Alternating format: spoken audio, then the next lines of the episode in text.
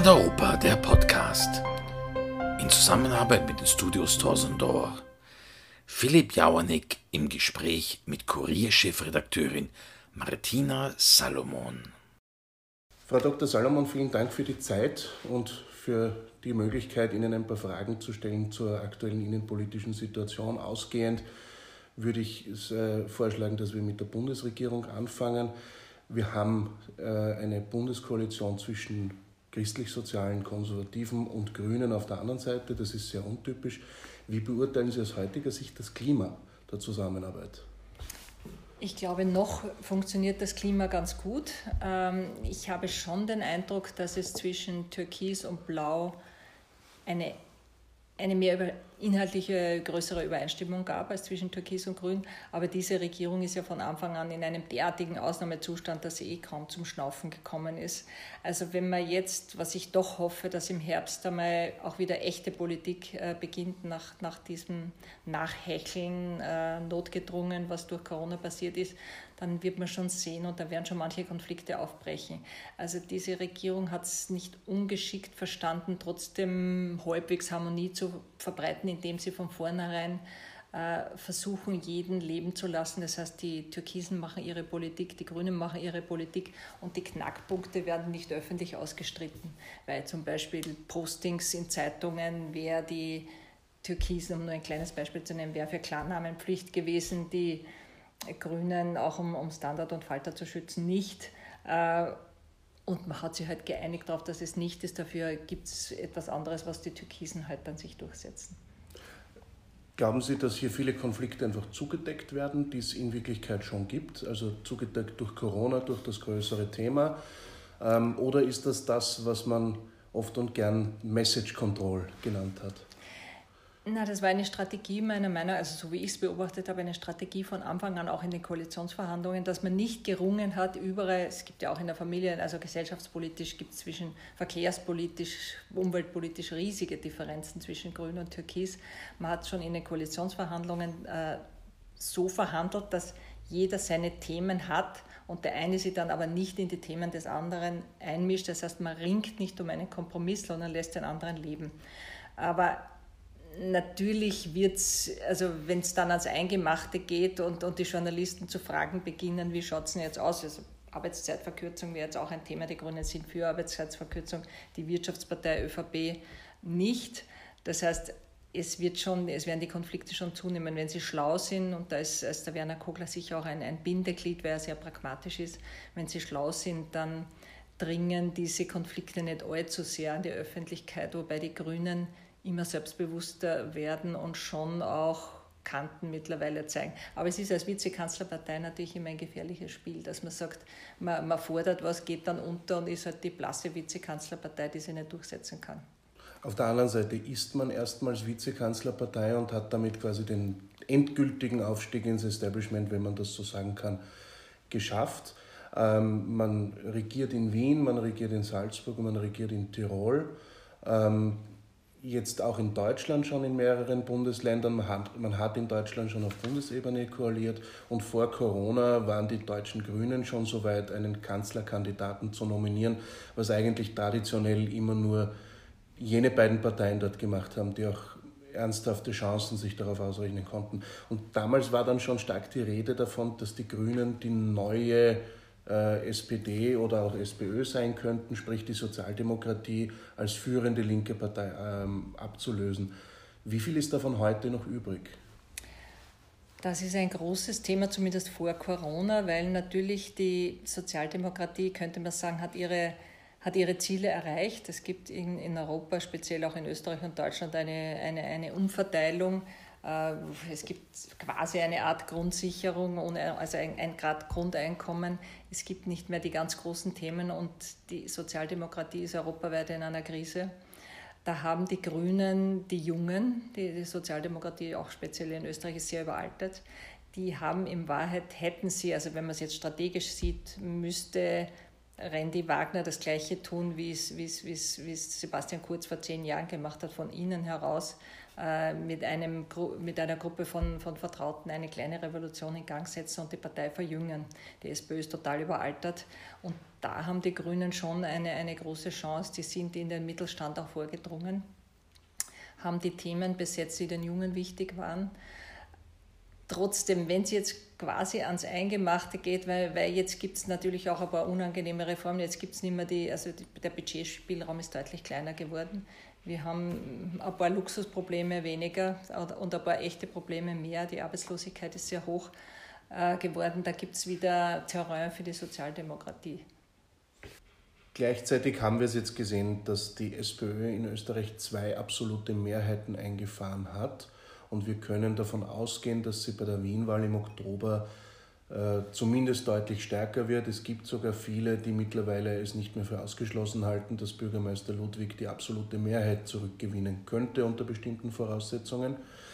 Zwar werden die Grünen in Wien auch dazu gewinnen, aber dieser Landslide kommt irgendwie nicht. Liegt das daran, dass man mit Vasilako und Hebein in Wien doch eher gerade in der Verkehrspolitik ideologisch agierende Persönlichkeiten hat?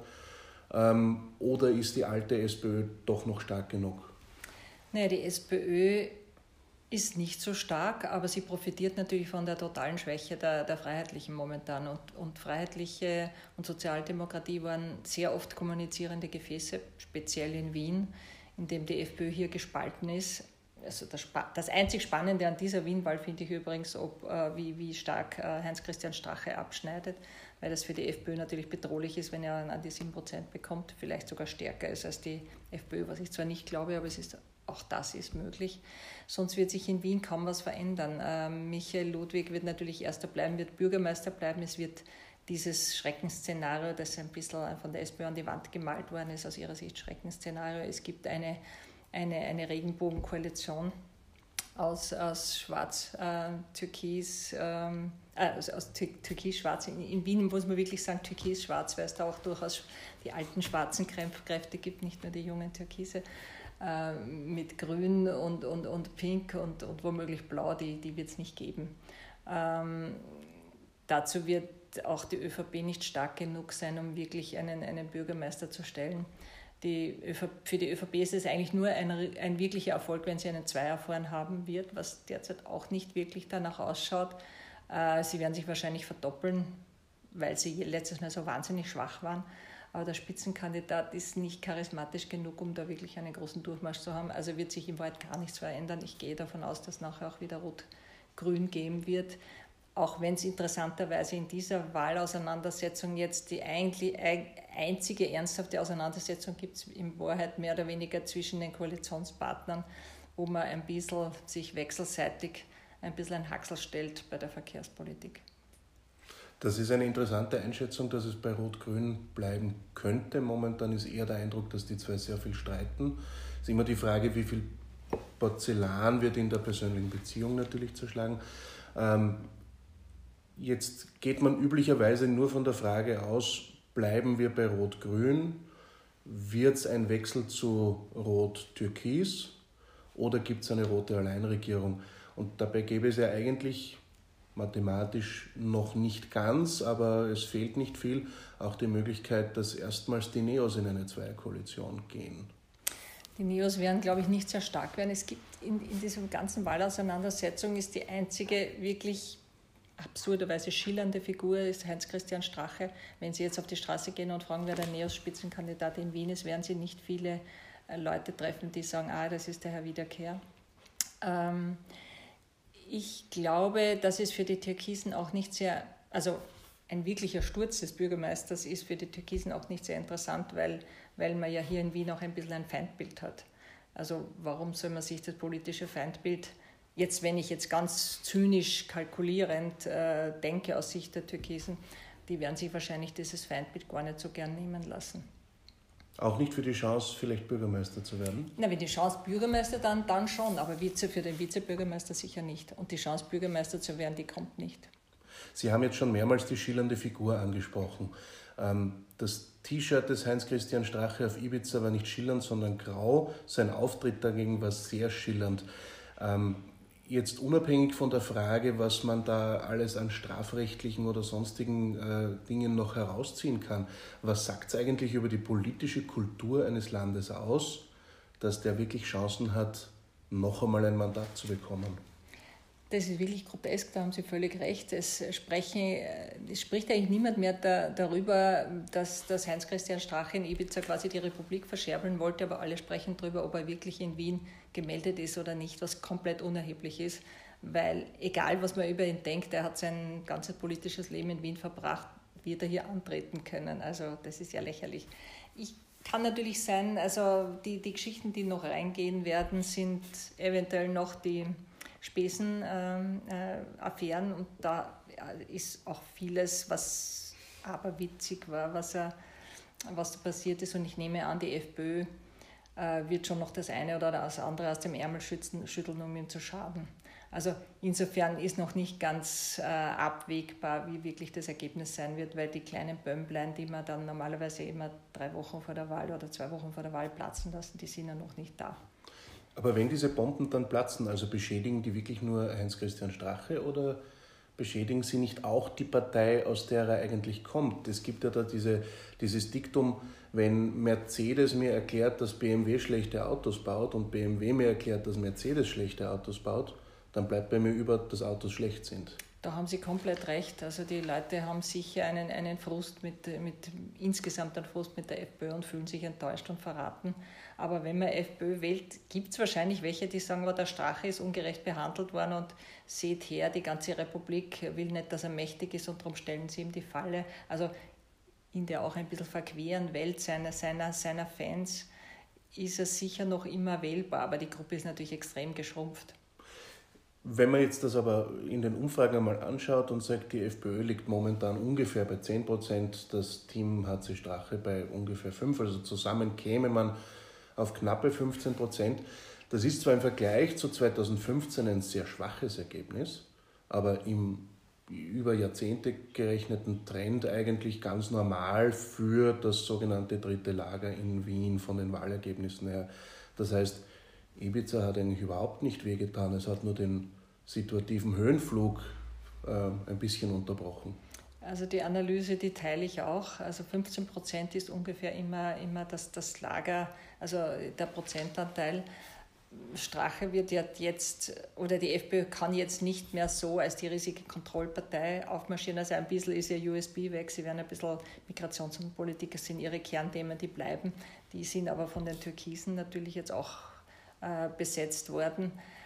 Aber in Wahrheit, diese 15% Protestpartei, die bleiben ich, ich könnte mir ja sogar vorstellen, dass man dann nach einem Jahr versucht wieder, also vor allem wenn die FPÖ sehr schlecht abschneidet, dass sie versucht, dass es die Kräfte, die sagen, bitte schließen wir Frieden mit dem Strache und gehen wir wieder zusammen und dass sie dann eine 15-Prozent-Partei, eine, eine gemeinsame im Rathaus sind, das schließe ich jetzt nicht aus. Es gibt ja sogar schon die Spekulationen in Richtung eines CDU-CSU-Modells, wenn Strache zu stark werden sollte. Das sehen wir momentan, glaube ich, von den Zahlen her noch nicht, aber das, was Sie gesagt haben, geht ein bisschen in die Richtung. Ich möchte trotzdem auf die politische Kultur noch ein bisschen zurückgehen. Wenn all diese Ereignisse der letzten zwei bis drei Jahre ähm, im Endeffekt nur dazu führen, dass eine Partei bei 15 Prozent stehen bleibt, heißt das, die können machen, was sie wollen und es passiert sowieso nichts? Ist den Leuten das wurscht oder ist das Momentum Protest so stark, dass es alles andere überlagert? Ich glaube schon, also das Letztere. Es, es gibt immer Leute, also und die, die Zahl der Leute, die mit der Politik oder mit der etablierten Politik prinzipiell unzufrieden sind und die diversen Verschwörungstheorien auch gegen die Medien in, in den sozialen Netzen nachhält, nachhängen, die wird ja immer größer. Und da gibt es wenig Parteien, denen man sich zuwenden kann. Interessanterweise setzt ja die FPÖ absolut gegen also nicht nur gegen Klimapolitik, gegen Greta Thunberg, auch gegen die, die offizielle Corona-Politik. Und da gibt es schon immer eine, eine Gruppe an Leuten, die sagen, das ist alles übertrieben, die, die killen uns, äh, das ist nicht ärger als eine Grippe. Die haben sonst keine Heimat. Also auch für so ein bisschen radikalere populistische Trends, wo wenden sich die hin? Die haben in Wahrheit nur die, nur die FPÖ bzw. Strache zur Verfügung. Und dieser Pool an Protestwählern wird irgendwie immer gleich bleiben. Es gibt den Bildsnimmer, der auch dieses Segment ein bisschen bedient hat. Es gab den Stronach, die haben im Moment allein ein Alleinstellungsmerkmal an rabiater Opposition. Das heißt, es ist eigentlich genau dasselbe Phänomen wie bei den Grünen auf der anderen Seite, dass man sagen kann, egal wie viele Kompromisse die Grünen in Wien mit der SPÖ in der Regierung machen mussten, egal wie oft man sich vergaloppiert hat, Vizebürgermeisterin äh, Hebein mit der Verkehrspolitik in der Innenstadt zum Beispiel hat sich gerade massiv vergaloppiert ähm, und trotzdem steigt die Partei in den Umfragen leicht an im Vergleich zu 2015. Das heißt, wer eine Auto kritische Politik haben will, muss Grün wählen und hat eh keine Alternativen. Ich glaube gar nicht, dass er sich vergaloppiert hat. Ich, es kann zwar sein, dass er sich ein bisschen ärgert jetzt im Moment über, über, über den Michael Ludwig, der, der sie attackiert hat. Aber umgekehrt stehen Sie, also es gibt schon eine ganz große Radfahrer-, Öko- und sonstige Lobby in Wien, die auch keine andere Partei zur Verfügung haben. Und da haben Sie haben klare Kante gezeigt. Also Sie haben ein sehr kantiges Profil gezeigt, das vielleicht ein paar bürgerliche Wähler äh, in den Speckgürtel, die mir gerne mit dem Auto reinfahren in die Stadt, die sagen, sind die Depper, die stellen wir jetzt mitten in der Corona-Zeit über eine Hürde auf und ich muss jetzt doch wieder mit der U-Bahn fahren, wo ich mir anstecken kann. Die werden jetzt das nicht ganz so cool finden. Aber im Grunde haben sie auch eine sehr, wie die FPÖ, eine sehr spitze Politik. Sie sind, sie sind die einzige wahre Ökopartei, die, die für die wachsende Zahl an, an Radfahrern äh, in, in der Stadt ähm, sehr viel gemacht hat, zweifellos. Und mit diesem Spitzenprofil verliert man zwar ein paar am bürgerlichen Rand und vielleicht auch am sozialdemokratischen Rand, aber ist für die Kernwählerschichten hat dann ein unverwechselbares Profil. Das hat sie nicht so schlecht gemacht, glaube ich. Vergaloppiert war jetzt auch eher in die Richtung gemeint, dass sie rausgegangen ist und von einer autofreien Innenstadt gesprochen hat und schon am nächsten Tag zurückrudern musste, dass sich dann herausgestellt hat, dass die Dinge, die sie mit dem Bezirksvorsteher Markus Fiegel ausverhandelt hatte, dann so nicht haltbar waren, weil sie dann auch äh, das nicht in die Verordnung hineingeschrieben hat, in den Entwurf. Dann kommt der Bürgermeister daher und sagt so, so, so nicht. Ähm, also da, da scheint mir schon ein bisschen eine Vergaloppierung da zu sein. Aber, das, äh, aber ich glaube, für den Markus Fiegel, der hat sich dann noch mehr vergaloppiert ähm, als, als sie, weil, weil ich, also ich habe es jetzt nicht nachgeprüft, aber ich nehme an, dass der Bezirksvorsteher im ersten Bezirk einen Shitstorm seiner eigenen Anhänger auf sich gezogen hat. Also hat, hat zwischen den Zeilen auch so geklungen, sicher mehr als sie. Weil sie hat klare Kante gezeigt, während er eigentlich für einen Türkisen sich da zu weit vorgewagt hat, weil die ÖVP ist noch immer eine Wirtschaftspartei und auch eine Partei, die wahrscheinlich auch eine ältere Klientel hat. Äh, er hat dann eh selber erzählt, der Herr Fiegel, wo dann irgendwie eine 90-Jährige gesagt hat, ihre Tochter kommt mit dem Auto heim und geht für ihr Einkaufen im ersten Bezirk und führt sie zum Spazierengehen aus, darf die jetzt nicht mehr reinfahren. Da hat er sehr viel Verunsicherung ausgelöst, während die Grüne traditionell eine jüngere Partei sagen, ja, raus mit den Autos. Also ich glaube, das hat dem Herrn Fiegel mehr geschadet als der Frau Hebein. Wobei er dann in der Wahrnehmung plötzlich auf Augenhöhe mit dem Bürgermeister und der Vizebürgermeisterin war. Das kann man dann natürlich stark diskutieren. Ähm, mir ging es jetzt tatsächlich eher um, die, um diese Zuspitzung, die die Grünen da durchaus hinbekommen haben und die in ihrer Klientel durchaus ähm, funktioniert.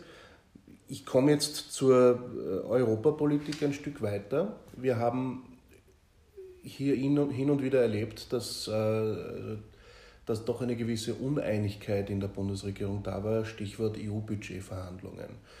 Da war der Unmut des Juniorpartners in der Bundeskoalition durchaus spürbar. Ähm, trotzdem hält die Regierung, trotzdem hält anscheinend auch der Kompromiss. Warum? Weil es so ist, dass also die, die, die ÖVP hat, hat die Europaministerin und hat, hat der Bundeskanzler hat sich sehr, da sehr stark auf diesem Feld profiliert. Das ist nicht eines der Hauptfelder der, der, der, der Grünen. Und darum glaube ich, ist es für sie wichtig zu sagen, wir sind da anderer Meinung, aber trotzdem das Spielfeld der Türkisen offen lassen. In, in, für ihre eigene Klientel steht, steht, fest, die haben eh quasi, das sind eh die Guten in der Regierung, konnten sich leider nicht durchsetzen. Also eine Win-Win-Situation eigentlich für beide Teile. Teile. Und der ähm, Bundeskanzler hat da eine, in Wahrheit auch eine Marktlücke genutzt mit diesem äh, Teil der sparsamen Vier zu sein, die, die der Brexit jetzt hinterlassen hat, weil unter den Briten wäre sicher, die Briten hätten das gebremst, dass, dass man so relativ viel Geld, nicht rückzahlbares äh, Geld ausgibt an, an Staaten, die doch zu wenig Budgetdisziplin in den letzten Jahren eingehalten hat. Da konnte er sich profilieren. Die Grünen profilieren sich quasi auf der anderen Seite. Also ich glaube, dass es beiden da bei ihrer Klientel jetzt nicht geschadet haben. Und ich glaube, so, das wird in diesen Feldern so weitergehen. Die Grünen werden sagen, wir sind zwar nicht dafür, aber die, die, die ÖVP hat, was weiß ich, bei, keine Ahnung, gesellschaftspolitisch oder was, Arbeitszeitverkürzung, die, die, hat, die hat da, stellt da der Minister und deswegen machen wir das so, wir wären anderer Meinung gewesen. Also wenn, wenn sie das so durchhalten, glaube ich, kann die Koalition durchaus auch ein paar Jahre halten. So. Diese Profilierung, die Sie angesprochen haben, funktioniert die nur national oder funktioniert die auch international Ihrer Wahrnehmung nach? Ich glaube, international kriegt man ja nicht mit. Also wie, wie in Österreich äh, Politik gemacht ist, das, das ist den Leuten, glaube ich, relativ wurscht. Also wir, wir werden, glaube ich, schon interessiert beobachtet von Deutschland aus, weil, weil die Grünen, weil das eben in Deutschland auch ein Thema ist, ob die Grünen mitregieren könnten. Sonst wird von international, glaube ich, äh, der Bundeskanzler wahrgenommen als Young European Leader. Also es war ja auch kein Zufall, dass, dass Donald Trump ihn, ihn eingeladen hat, beziehungsweise dass es da Besuche gab bis nach Peking. Also er versucht sich da als, also ich meine, als Anti-Merkel ist ein bisschen übertrieben, weil Deutschland ist so viel stärker, aber er hat da eine Rolle gefunden, die international beachtet wird, die ganz interessant ist und die uns auch wieder vielleicht auch ein Stück attraktiver macht als, als, als, diplomatischen, als diplomatischer, als Ort diplomatischer Konferenzen. Äh, zum Beispiel Iranier Atomdeal, das war schon vorher. Also ich glaube, dass, die, dass, wir da, dass, dass das gar nicht so ein schlechter Weg ist und die Grünen sind da sicher passiver als die Türkisen und beobachten das halt. Das heißt, dieser Weg, sich auf die Seite der Sparsamen zu schlagen, der funktioniert in der Positionierung auch international. Ich glaube schon, dass das funktioniert hat, auch wenn wir, siehe Macron oder so, durchaus auch kritische Worte geerntet haben, aber das ist ja wurscht. Wir, wir haben aufgezeigt, wir haben Kante gezeigt, wir haben eine Rolle gespielt und sind nicht nur, was wir jahrzehntelang gemacht haben, hinter den Deutschen hinterhergerannt und haben die Hand gehoben, wenn die Deutschen die Hand heben. Das ist ganz ein eine interessante neuer Weg, den wir gehen, der uns, glaube ich, nicht schadet. Sie haben zuvor angesprochen, diese Hauptfelder der jeweiligen Regierungsparteien. Ähm, wann war denn eigentlich in Österreich das letzte Mal Außenpolitik so wirklich ein Profilierungsfeld für jemanden? Na, das nutzt schon.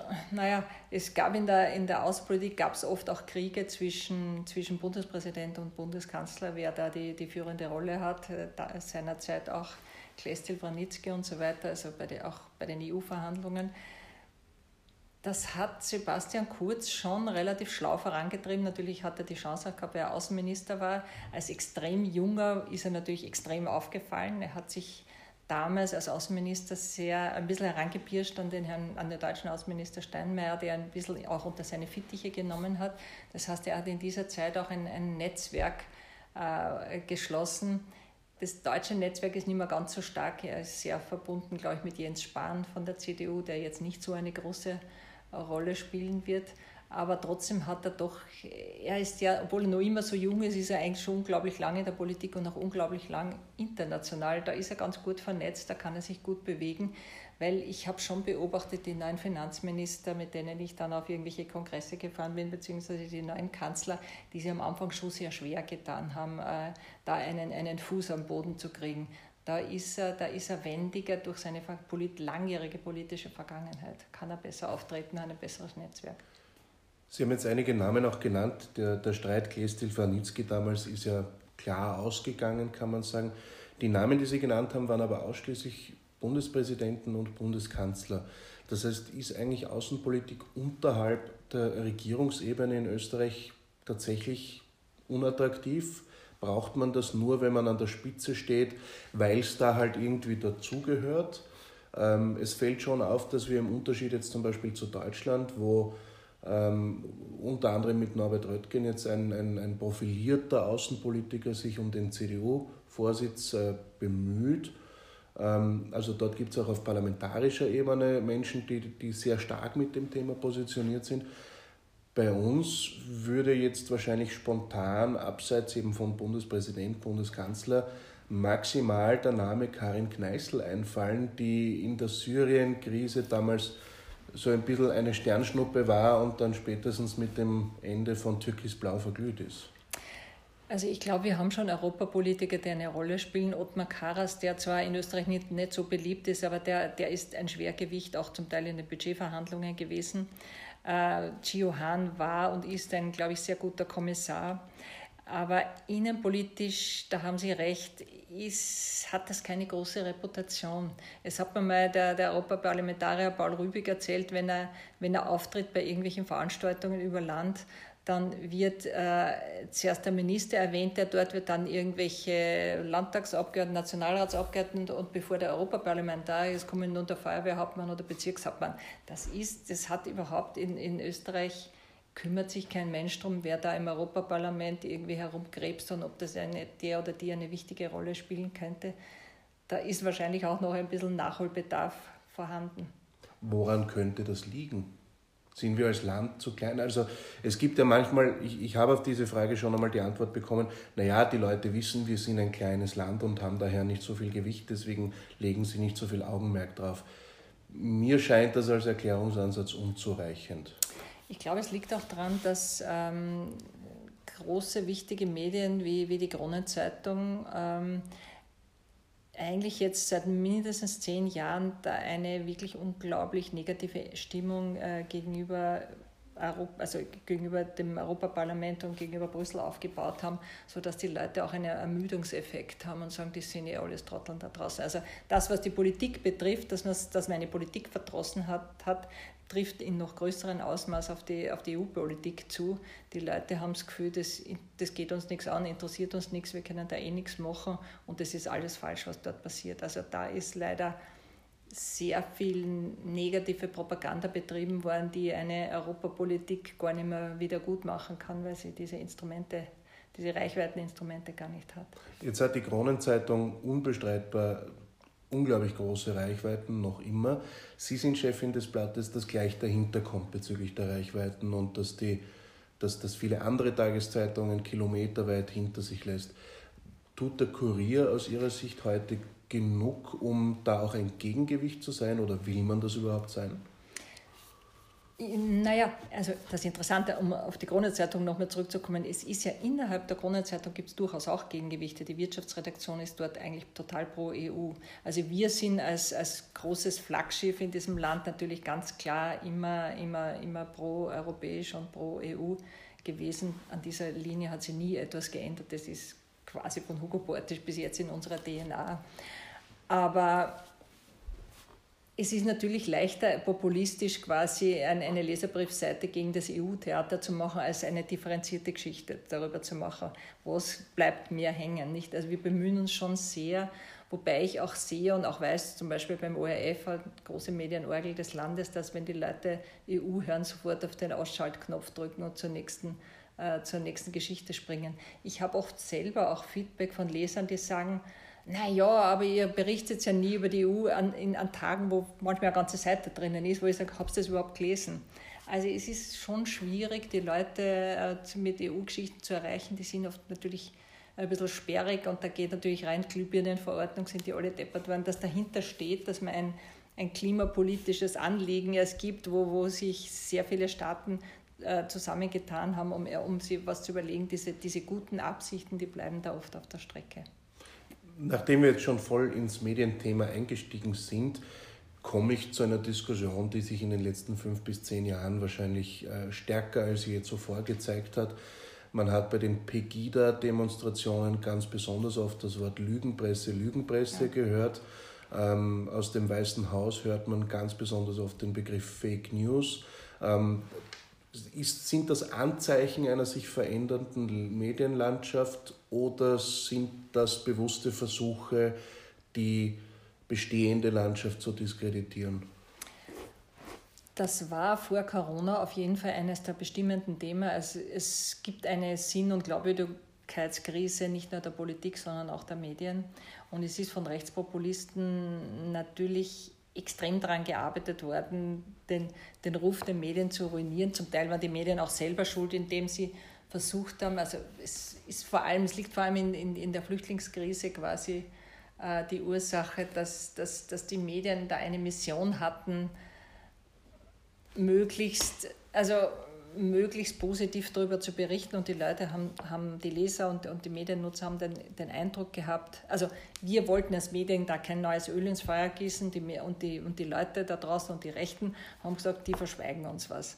Und aus diesem Missverhältnis, das es auch wirklich gab, also ich glaube, die Medien haben da auch große Fehler gemacht, ist eine riesige Glaubwürdigkeitskrise der Medien entstanden. Die Leute haben sich zum Teil abgewandt und sind in den Tiefen des, des, äh, der sozialen Medien verschwunden und haben dort zum Teil wirklich abstruse Verschwörungstheorien sind sie nachgehangen. Es haben sich auch alle möglichen, auch international, von Russia Today bis zack, zack, zack, von Peter Pilz haben sich jetzt krude Plattformen gebildet, die behaupten, quasi Journalismus zu, zu machen, wo die Leute das Gefühl haben, da steht jetzt die Wahrheit drinnen.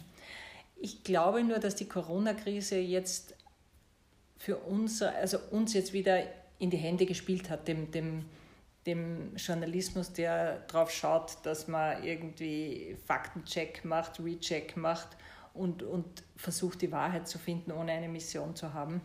Äh, ich bemerke, dass man jetzt wieder zurückkehrt äh, zu, zum normalen Journalismus, egal jetzt auf welcher Plattform er stattfindet, weil man schon wieder merkt, wir bemühen uns wirklich, äh, auch bei diesen Corona-Zahlen zum Beispiel, dahinter zu schauen, mit Wissenschaftlern zu reden. Wir haben den Zugang zu, zu, zur seriösen Politik, zur seriösen Wissenschaft. Wir haben eigentlich eine Hochzeit des Journalismus erlebt in den letzten Monaten. Also wir haben in, auf unserer Digitalplattform dreimal, dreimal so viel Zugriffe wie sonst und können dieses, also natürlich ist es nicht mehr ganz so hoch jetzt, weil, weil dieser Thrill durch die Corona ein bisschen abgenommen hat und hoffen wir, dass er nicht wieder zunimmt in der zweiten Welle. Aber wir haben schon mitnehmen können, jetzt ein gesteigertes Leserinteresse an unseren, an unseren Plattformen, also sei es jetzt digital, aber auch print. Das ist schon hochinteressant Gerade deswegen, weil gerade die Corona-Pandemie besonders viele Menschen scheint mir dazu einlädt, ähm, erst recht Verschwörungstheoretiker zu werden. Ähm, was führt da dazu, dass ausgerechnet die traditionellen Medien aus dieser Krise profitieren können? Weil wir zum Beispiel uns auch mit diesen Verschwörungstheorien auseinandersetzen. Also wir haben einen eigenen Podcast, der heißt Fake Busters, wo wir jede Woche eine neue Verschwörungstheorie aufnehmen und dann wirklich in alle Details zerlegen und mit Wissenschaftlern darüber reden, was ist dran wahr und was ist dran falsch. Also wir versuchen auch vorurteilsfrei auf Dinge heranzugehen und diese, diese Geschichten rund um 5G und Corona und Bill Gates und so aufzuklären. Und ich glaube, wir haben wir schon ein bisschen, also wir haben wieder Terrain und auf, Aufmerksamkeit zurückgewinnen können und die Leute vertrauen uns auch wieder mehr, glaube ich, als, als früher, weil wir uns wirklich da als ein ehrliches Bemühen gibt und weil man auch plötzlich bemerkt hat, hoppala, da steht schon unglaublich viel Blödsinn in den sozialen Netzwerken. Schauen wir mal, was schreiben denn die etablierten unter Anführungszeichen Medien darüber? Sie haben zuvor angesprochen, die aus meiner Sicht durchaus medienethische Frage, wie man mit der Flüchtlingskrise damals in den Redaktionen umgegangen ist. Ähm, das hat möglicherweise auch etwas damit zu tun, dass sich ja ein Gutteil der Journalistinnen und Journalisten selbst eher links der Mitte einordnet. Stimmt ja. Ähm, warum ist das eigentlich so? Ich glaube, das ist international so. Äh, warum ist das so? Ich weiß es vielleicht auch, weil der Journalismus vielleicht die Verhältnisse auch ein bisschen prekärer geworden sind gegenüber früher. Also es ist jetzt nicht der gutbürgerliche Beruf, wo man unbedingt unglaublich viel Geld verdienen kann. Da fühlt man sich vielleicht auch eher, hat man eher das Gefühl, man muss was, was tun für die, die am Rand stehen. Aber ich glaube nicht, dass das Hauptgrund ist. ist. International ist es ein Trend, äh, also von der New York Times bis bis zu den Wiener Redaktionen. Also man sieht es auch bei Arbeiterkammerwahlen, das heißt, wir wählen dann 75 Prozent, auch in bürgerlichen, in quasi Zeitungen mit bürgerlichen Linie, äh, wählt man eher wählt man links. Es ist ein Mainstream in, in, in der Branche, der natürlich problematisch ist, weil nicht 75 Prozent der Leser links sind. Also da, da gibt es einen Spagat, den aufzulösen. Dazu gibt es Chefredakteure.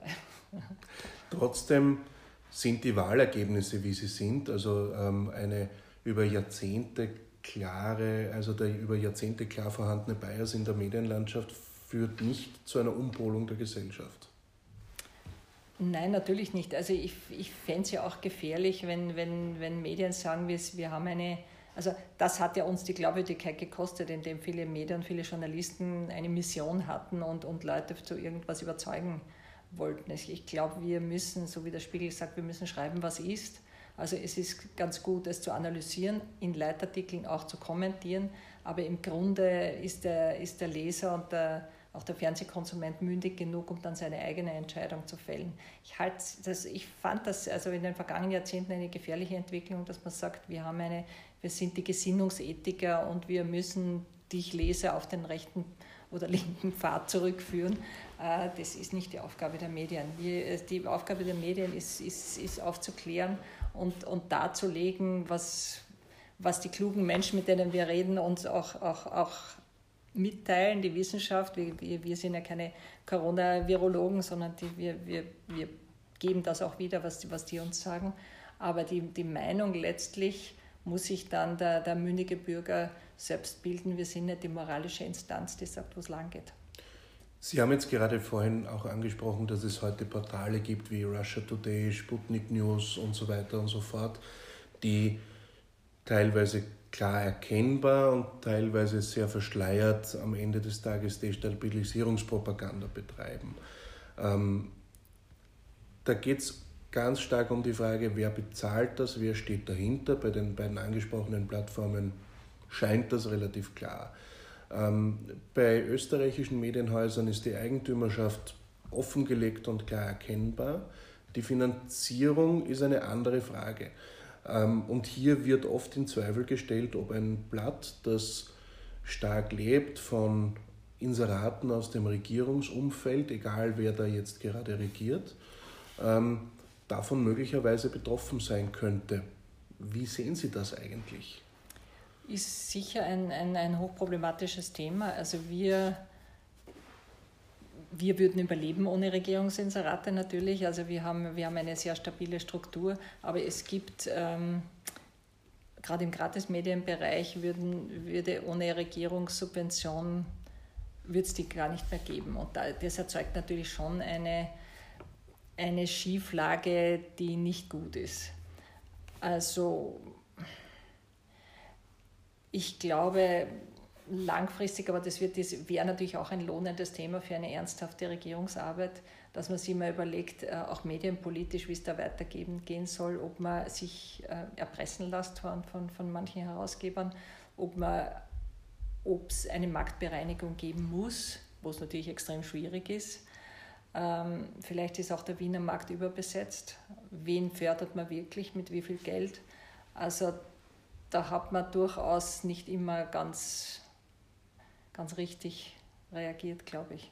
Besonders bekannt und berüchtigt geworden und ich glaube, das hat auch zum Glaubwürdigkeitsverlust der sogenannten traditionellen Medien beigetragen, war ja die Allianz zwischen zuerst Stadtrat und dann Bürgermeister, äh, eben nicht Bürgermeister, sondern Bundeskanzler Feimann.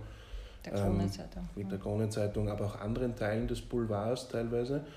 Ähm, das äh, glaube ich, schon das meiste überstrahlt, was man in Österreich dahingehend erlebt hat, aber das hat ihn jetzt auch nicht unbedingt im Amt gehalten. Ähm, wenn ich Ihnen jetzt gerade zugehört habe, hat es für mich auch eher so geklungen, von wegen, dass eigentlich die Herausgeber es sind, die die Regierung erpressen können und nicht die Regierung, die die Herausgeber erpressen kann. Also uns kann sie Gott sei Dank nicht erpressen und tut sie auch nicht. Aber ich glaube schon, ein aggressiver Boulevard, der bei uns ist ja Gott sei Dank nicht ganz so aggressiv, wie er zum Beispiel in, in England ist, wo es wirklich eine Yellow Press gibt, die Gott sei Dank bei uns in diesem ausgeprägten Maße nicht vorhanden ist. Aber ich glaube, zum Teil lassen sich Politiker schon vor, vor Medien hertreiben und machen dann doch noch einmal ein paar Subventionen locker, um, um eine gute Presse zu haben. Und das ist im Wahrheit schlecht natürlich. Wolfgang Schüssel galt als Schweigekanzler. Ähm Hat sich auch mit der Kronenzeitung angelegt. War nicht ganz gesund für ihn, muss man sagen. Trotzdem hat er Wahlergebnisse eingefahren, von denen die ÖVP nach ihm lange nur träumen konnte. Ja, mit 42 bzw. glaube ich 43 Prozent. Dennoch ähm, war es ein harter Weg. Also, ähm, und er, es war interessant, er, hat, er war mutig, was, was quasi die mächtigen Medien des Landes betraf. Aber er hat bis jetzt eigentlich eine schlechtere Reputation, als er haben müsste. Also sein, er hat auch ein sehr gebrochenes Verhältnis dann letztlich zu den Medien gehabt. Da gab es etliche Fälle an wechselseitigen großen Frust, Stichwort diese Affäre mit der richtigen Sau. Ähm, also ist auch ein schwieriger Weg. Ähm, sich, äh, also man soll sich, finde ich, Politik und Medien sollen sich nie auf einen Backel hauen, aber es ist ein, ein gewisses Grundverständnis, ein wechselseitiges und ein, ein wechselseitiges, dass man auf einer Gesprächsebene miteinander bleibt, das halte ich schon auch für die Politik für wichtig. Und da war Wolfgang Schüssel zum Teil wahnsinnig äh, sauer auf die Medien, weil das war ja wirklich unglaublich, auch was damals sich abgespielt hat, auch international mit der ersten blauen Regierungsbeteiligung nach Jahrzehnten, es gab ja schon eine unter Kreisky. Aber, und da hat er Verletzungen gehabt, die, die dann eigentlich nicht mehr geheilt sind und wo er den Medien wahnsinnig misstrauisch gegenüber, also zum Teil völlig übertrieben misstrauisch bis heute gegenübersteht. Sie haben jetzt gerade die europäischen Medien angesprochen. Ähm, Gibt es sowas eigentlich? Sind da, ich meine, letzten Endes sind alles natürlich nationale Medienhäuser und wir haben in Europa schon aufgrund der Sprachbarrieren einen eingeschränkten Medienmarkt. Inwieweit ist das eigentlich ein Problem für die Europäische Union? Dass es kein europäisches Medium gibt. Dass der Spanier beispielsweise einfach eine andere Informationslage notgedrungen haben muss als, ich sage jetzt der deutschsprachige, weil als Österreicher habe ich immer den Vorteil, dass ich auch deutsche Medien zum Beispiel konsumieren kann die paar belgischen Blätter, die auf Deutsch erscheinen und auch Schweizer Kommentare. Das heißt, da gibt es schon unterschiedliche Sichtweisen. Ähm, aber was ein Spanier oder ein Portugiese oder ein, meinetwegen äh, ein, ein Litauer empfindet, werde ich so nicht nachvollziehen können. Wobei ähm, es ist, also jeder von uns hat ja einen Korrespondenten oder eine Korrespondentin in Brüssel, auch wir natürlich, die Ingrid Steiner die bilden dann dort eine Community und erfahren sehr viel. Und man, sagt ja dann oft auch, also die sind quasi das europäische Netzwerk, das dann quasi alles wieder in die nationalen Zeitungen und Medien zurückspielt. Man sagt ja dann oft, quasi, wenn man nach Brüssel rausgeht, hat man kein Verständnis mehr für die daheim. Also da ist schon, also der, der, der Spirit von, von, von Brüssel kommt ja durch die Korrespondenten wieder, sagen wir, relativ einheitlich zurück in die, in, in die Medien der jeweiligen Länder, ist nur die Frage, wie ernst sie dann dort genommen werden. Also ich merke schon, Leute, die sehr lange in Brüssel waren, denken, das ist ja ein Trottel daheim in Wien. Nicht? Also dass das, das Unverständnis steigt mit der Zahl der Jahre, die man dann in Brüssel bleibt, vielleicht auch wechselseitig. Aber diese, diese, diese Mediengruppe, die in Brüssel ist, die bilden für mich das, das europäische Mediennetzwerk ein bisschen. Ja. Die Ingrid Steiner ist dafür bekannt, hervorragende Arbeit zu leisten. Ich traue mich trotzdem zu fragen, ist eine Korrespondentin für ein großes Blatt wie den Kurier wirklich genug? Naja, die gehen ja alle drei, vier Jahre wieder zurück und nehmen diesen Spirit ja mit. Also wir haben ja jahrelang quasi die Doyenne überhaupt gehabt, die Margarete Kopeinik, die, die jetzt äh, quasi so halb in die Politik gewechselt ist. Aber die, da war quasi wurscht, wer unter Anführungszeichen unter ihr Brüsseler Korrespondent war. Also wir haben Leute, die gehen hin, kommen wieder zurück und die sind dann die, die das, also wir haben auch Deutschland-Korrespondenten, die sind jetzt da, die haben natürlich den ganzen Spirit von, von Berlin noch immer intus. Also insofern wäre es so, wenn einer nur dort wäre und alle anderen kümmern sich nicht um Brüssel, wäre es wirklich schlecht. Also es gibt ja von Brüssel auch immer die Bemühungen an Journalisten, reisen, damit man irgendwie, auch ich war im, im Rahmen dieser Geschichten immer wieder mal in, in Brüssel, dass man auch mit den Institutionen mehr in Kontakt kommt. Und es da auch der EU-Kommissar zieht dann quasi auch ein bisschen durch die Redaktionsstuben und, und, und äh, spricht mit uns. Also der Kontakt reißt nie ganz ab, aber wahrscheinlich könnte er mehr sein, da haben Sie schon recht. Also äh, eine, eine Aufstockung der Korrespondentenzahlen, die wenn kann sich keiner leisten. Kann sich keiner leisten und ist heute natürlich besonders schwierig. Ja? Also es ist schon eine große Leistung, ein Korrespondentennetz unter, unter diesen Umständen überhaupt aufrechtzuerhalten, weil ja doch die Zahl der Printabonnenten immer weniger wird. Und das ist sehr schwierig zu kompensieren mit Digitalabos, was wir zwar die meisten von uns jetzt tun, auch der Kurier. Aber, aber es, wir sind jetzt, leben jetzt nicht gerade in Zeiten, wo Geld keine Rolle spielt für die Medien. Der Kurier hat ja auch andere Angebote, auch einen Podcast, auch äh, einen Fernsehsender. Mhm. Man kann das eigentlich mittlerweile einen vollwertigen Fernsehsender nennen. Ähm, funktionieren diese Angebote als Ausgleich? Also sie funktionieren, um eine größere Medienpalette zu bieten und um präsenter zu sein, auch zum Teil auch als Marketing. Aber, aber die Cash Cow ist noch immer Print und Print ist natürlich bedroht momentan. Äh, das wird auch nicht so schnell sich umkehren, dieser Trend. Und das Geld, das wir dort verlieren, auf anderen Plattformen zu verdienen, bemühen wir uns natürlich, aber ist ein ganz, ganz hartes Brot. Also es hat die Washington Post mal gesagt, die Dollars, die sie verdienen haben im Print, mittlerweile Cent in Online. Das heißt ungefähr ein Zehntel verdient man in Online als im Print. Ich glaube, es war 2000 oder 2001, dass man das erste Mal größerflächig die Aussage Print ist tot gelesen hat. Er lebt immer noch und wie Sie gerade ausgeführt haben, ist er für viele Medienhäuser nach wie vor die Einkommensquelle schlechthin. Haben wir da zu früh einen Abgesang angestimmt oder sind wir in Österreich ein paar Jahre hinten nach? Beides würde ich sagen. Also Print ist erstaunlich lebendig. Also hätte ich vor zehn Jahren hätte ich mir gedacht, wir werden vielleicht in, in zehn Jahren nur mehr Freitag, Samstag, Sonntag Ausgaben haben und unter der Woche nur mehr digital. Es ist eigentlich noch immer erstaunlich lebendig. Hat auch eine sehr hohe, also wenn man die Glaubwürdigkeit anschaut, ist Radio und Zeitung das glaubwürdigste Medium. Ähm, kann trotzdem sein, dass in weiteren zehn Jahren äh, es nur meine, die Wochenend-Editions werden immer wichtiger. Die, die Leute lieben das Print am Wochenende. Es hat, hat glaube ich, kriegt jetzt Gewinn Print auch deswegen einen hohen Wert, weil du kannst dort nicht getrackt werden, deine Daten können nicht abgesaugt werden. Das ist ein Wert, der, glaube ich, noch gar nicht äh, weit genug sich herumgesprochen hat, weil man doch als digitaler Leser ist, ist man sehr verfolgbar, was man so treibt und wird sehr schnell ein gläserner Leser. Das ist im Printbereich nicht so. Ist vielleicht für die, für die Jungen jetzt, also wir sehen in der Medienanalyse, dass wir bei den ganz Jungen interessanterweise Zuwächse haben beim Print. Müssen wir schauen, ob das haltbar ist.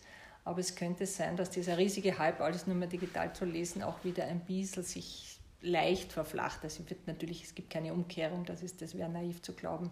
Aber das Print wieder ein bisschen an Wert gewinnt, zumindest als Wochenendausgabe. Trauen Sie sich da eine Prognose zu, wo wir 2030 stehen werden? das ist wirklich ganz schwierig, weil wir haben irgendwie in alle paar Jahre ist dann wieder eine, eine, wir haben geglaubt, wie das iPad gekommen ist, jetzt ist die Zeitung weg und alle lesen nur mehr das E-Paper auf iPad, war gar nicht, weil kurz nachher haben alle alles am Handy gelesen. Ich glaube, das wird bleiben, dass man alles, also dass man digital sich besser informiert. Ich glaube, dass es dass die Aggression, hoffe ich, dass ein bisschen weniger wird in den sozialen Medien. Das halte ich für ein riesiges, auch demokratiepolitisches Problem. Ich glaube, das müssen wir ein bisschen, die, die Trolldichte, das müssen wir ein bisschen besser in den Griff kriegen. Aber ich glaube, Journalismus ist auf keinen Fall tot. Also es gibt, glaube ich, sogar viel mehr Journalisten als vor zehn Jahren, weil es viel mehr verschiedene Plattformen gibt. Wir müssen nur schauen, dass, wir, dass die Leute für Journalismus wieder zahlen. Und darum bemühen wir uns gerade alle mit den Digital-Abos. Also die Zahlungsbereitschaft ist in, innerhalb weniger Jahren jetzt doch wieder gestiegen, was mich sehr optimistisch äh, stimmt. Das heißt, in, in zehn Jahren ist es klar für alle, dass Journalismus kostet, sonst ist er tot. Und einen toten Journalismus können wir uns, glaube ich, nicht leisten. Frau Dr. Salomon, vielen herzlichen Dank. Das war Paneuropa, der Podcast. Philipp Jaunig im Gespräch mit Kurier-Chefredakteurin Martina Salomon. Eine Produktion der Studios Thors Brüssel.